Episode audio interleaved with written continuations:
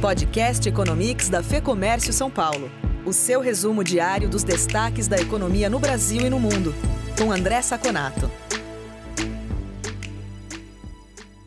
Dia com poucos dados econômicos, depois de dia de fortes altas nas bolsas. Resultado?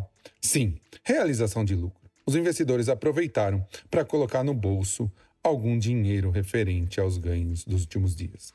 Além disso, os dados não econômicos foram ruins. No Texas, houve o oitavo dia do recorde de infectados pelo coronavírus. Miami fecha amanhã restaurantes e academias, enquanto a Austrália isolou 6 milhões de pessoas em Melbourne, tudo por conta de novas ondas. Além disso, pelo Fed, as declarações são de preocupação com o resultado dessas novas ondas na economia. Os dados econômicos da zona do euro também vieram ruins. Produção industrial na Alemanha subiu 7,8%, mas a previsão era de 10. E a própria zona do euro refez a sua previsão para o PIB, que caiu de menos 7,7 para menos 8,7. Com isso, as bolsas não aguentaram.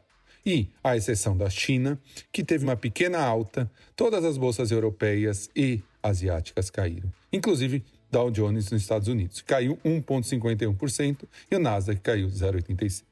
Aqui dentro, o presidente da Câmara, Rodrigo Maia, disse que só vê a possibilidade de privatização rápida nesse ano da Eletrobras e não de quatro privatizações, como disse o ministro Paulo Guedes.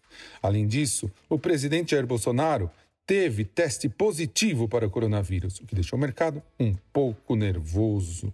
O presidente do Banco Central, Roberto Campos, disse em uma entrevista para a TV Record que não mostra preocupação com a desvalorização do câmbio. Ele só atua em gaps de liquidez ou algum problema que o banco possa perceber. Com isso, o dólar subiu um pouquinho, 0,6%, e fechou a R$ 5,38. E o Ibovespa caiu 1,19 a 97.761 pontos. Por hoje é só. Até o próximo Economics.